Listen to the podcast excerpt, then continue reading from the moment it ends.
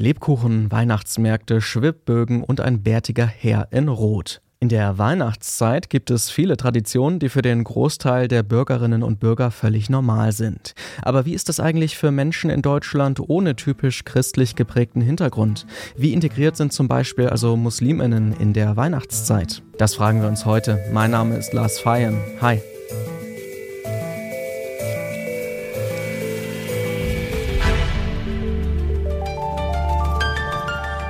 Zurück zum Thema.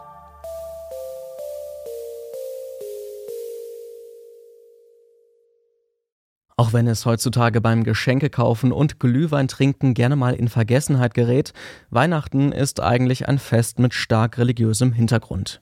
An den Festtagen wird traditionell die Geburt Jesu Christi gefeiert. Nun hat aber nicht jeder Mensch in Deutschland einen christlichen Hintergrund. Fast fünf Millionen hierzulande sind zum Beispiel Musliminnen und Muslime. Nach Katholiken und Protestanten bilden sie damit die größte religiöse Gruppe im Land. Wie nehmen Musliminnen in Deutschland also das größte christliche Fest wahr?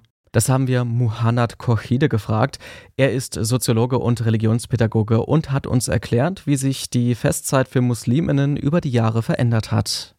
Also mittlerweile, wenn wir von Muslimen in Deutschland sprechen, wir sprechen schon von der äh, zweiten, sogar dritten Generation. Das heißt, äh, ist es nicht mehr so befremdend für Muslime heute, wenn sie äh, von Weihnachten nicht nur hören, sondern selber auch mittendrin in der Szene sind. Also wenn ich jetzt hier bei uns in Münster in der Innenstadt gehe, äh, dann merke ich, oh, da sind auch äh, Muslime, sind auch Frauen mit Kopftuch, die da am Weihnachtsmarkt stehen, auch äh, einkaufen laufen, reden, plaudern.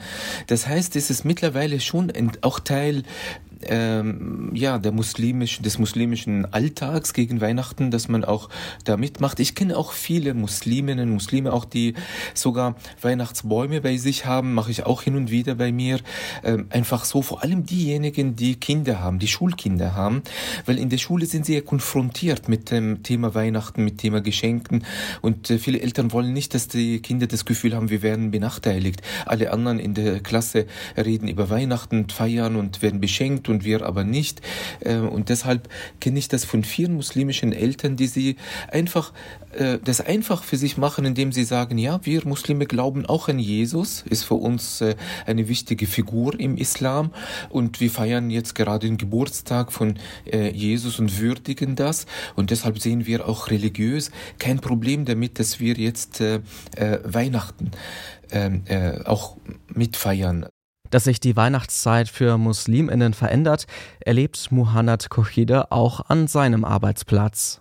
Man kann sagen ja, dass auch Muslime mittlerweile äh, nicht, also Weihnachten nicht als eine Erfahrung oder Feier des äh, anderen so sehen, sondern das ist auch etwas, was mit uns zu tun hat, auch mit unserer äh, Identität. Ich fand es so interessant, vor einem Monat äh, bei uns am Zentrum für Islamische Theologie, da sind ja alle muslimische Kolleginnen und Kollegen, die alle darauf bestanden sind, ja, alle, alle Fakultäten, alle Institute machen Weihnachtsfeiern, wir nicht, aber wir wollen doch eins. Und da haben wir uns geeinigt, jetzt am 21. 18 Uhr treffen wir uns alle und machen sowas wie eine muslimische Rezeptionsworde äh, von Weihnachtsfeiern. Also die, das, es, es gibt eine Entwicklung, die darf man nicht nicht aus den Augen verlieren. Auch Hamide Mohagegi, Juristin und islamische Theologin, hat uns von der Veränderung innerhalb der muslimischen Community erzählt. Auch in Verbindung mit muslimischen Festen wie etwa dem Fastenmonat Ramadan. Also in den letzten Jahren hat sich sehr viel geändert. Und vor allem vor Jahren war ja die Zeit von äh, Ramadan, von Fastenzeit für die Muslime, fiel ja auf der Adventzeit. Und dass man das auch als Anlass genommen hat, äh, so äh, Fastenbrechen, tägliche Fastenbrechen, haben dann die Muslime eingeladen, die christliche Geschwister so äh, in der Adventzeit oder am Samstag oder sogar auch mal Sonntag, wenn es dann sich ergeben hat, damit man ganz klar und deutlich Zeichen setzt, ja, wir können solche religiöse Feier auch gemeinsam feiern vor allem wenn sie dann aufeinander fallen, weil durch die ähm, äh, durch muslimische Jahr ist das ja ein Wanderjahr, ein, Mo äh, ein Mondjahr.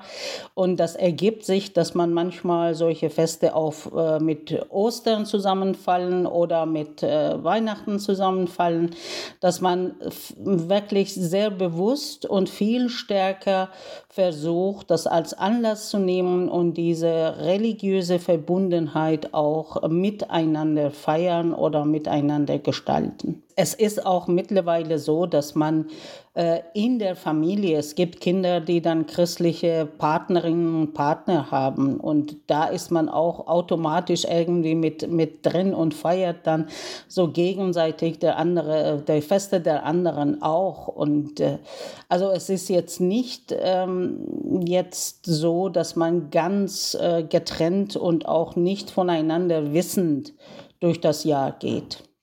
Gemeinsames Feiern trotz religiöser Unterschiede ist ein großer Schritt in Richtung Inklusion. Trotzdem oder gerade deswegen gibt es aber auch Ablehnung, erzählt Muhannad Kochide.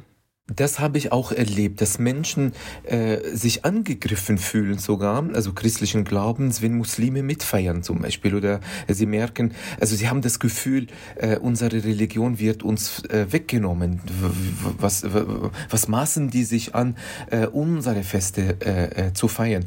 Ich muss aber gestehen, das sind wirklich vereinzelte äh, Erfahrungen, also das scheint eher ein Minderheitenphänomen, vielleicht unter bestimmten jetzt fundamentalistisch geprägten, äh, vielleicht Strömungen oder so, aber das gibt es auch. Die religiöse Bedeutung nimmt für viele Menschen in Deutschland immer mehr ab.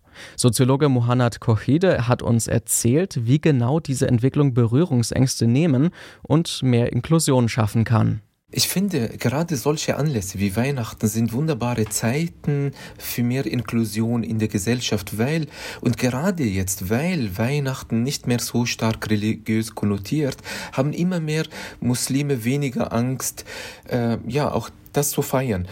Vor allem, wenn es um die Kinder geht. Viele Eltern haben Angst vor Identitätsverluste. Auch wenn unsere Kinder jetzt anfangen, Weihnachten zu feiern, dann verlieren sie ihre islamische Identität oder die werden dann zu Christen. Aber dadurch, dass das, diese Feierlichkeit und überhaupt Weihnachten immer weniger religiös konnotiert wird, haben äh, die Eltern ja nicht mehr so äh, Bedenken. Es gibt welche natürlich, die weiterhin Bedenken haben, aber die Tendenz geht in Richtung, dass immer mehr Eltern entspannt damit umgehen und meinen, ja, das ist äh, gut so, dass wir alle gemeinsam auch äh, feiern. Ich kenne viele auch muslimische äh, Eltern, Mütter, die gerne backen, gerade jetzt spezielle Weihnachts-, also äh.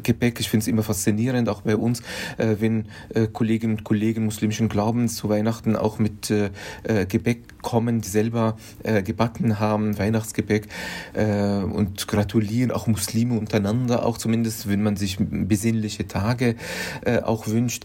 Also das, das führt schon zu einer gewissen Inklusion. Auf der anderen Seite habe ich, kenne ich auch Stimmen in der Islamisch, die sagen, ja, aber warum feiern wir nicht auch Ramadanfest auch gemeinsam? Die, die feiern ja nicht alle äh, mit, nur wenn wir sie einladen in Ramadan oder so kommen, ähm, so elitär Politiker oder so zu Veranstaltungen, aber das in der Mehrheitsgesellschaft unsere muslimische Feste auch als Feste aller betrachtet werden, äh, ist nicht der Fall.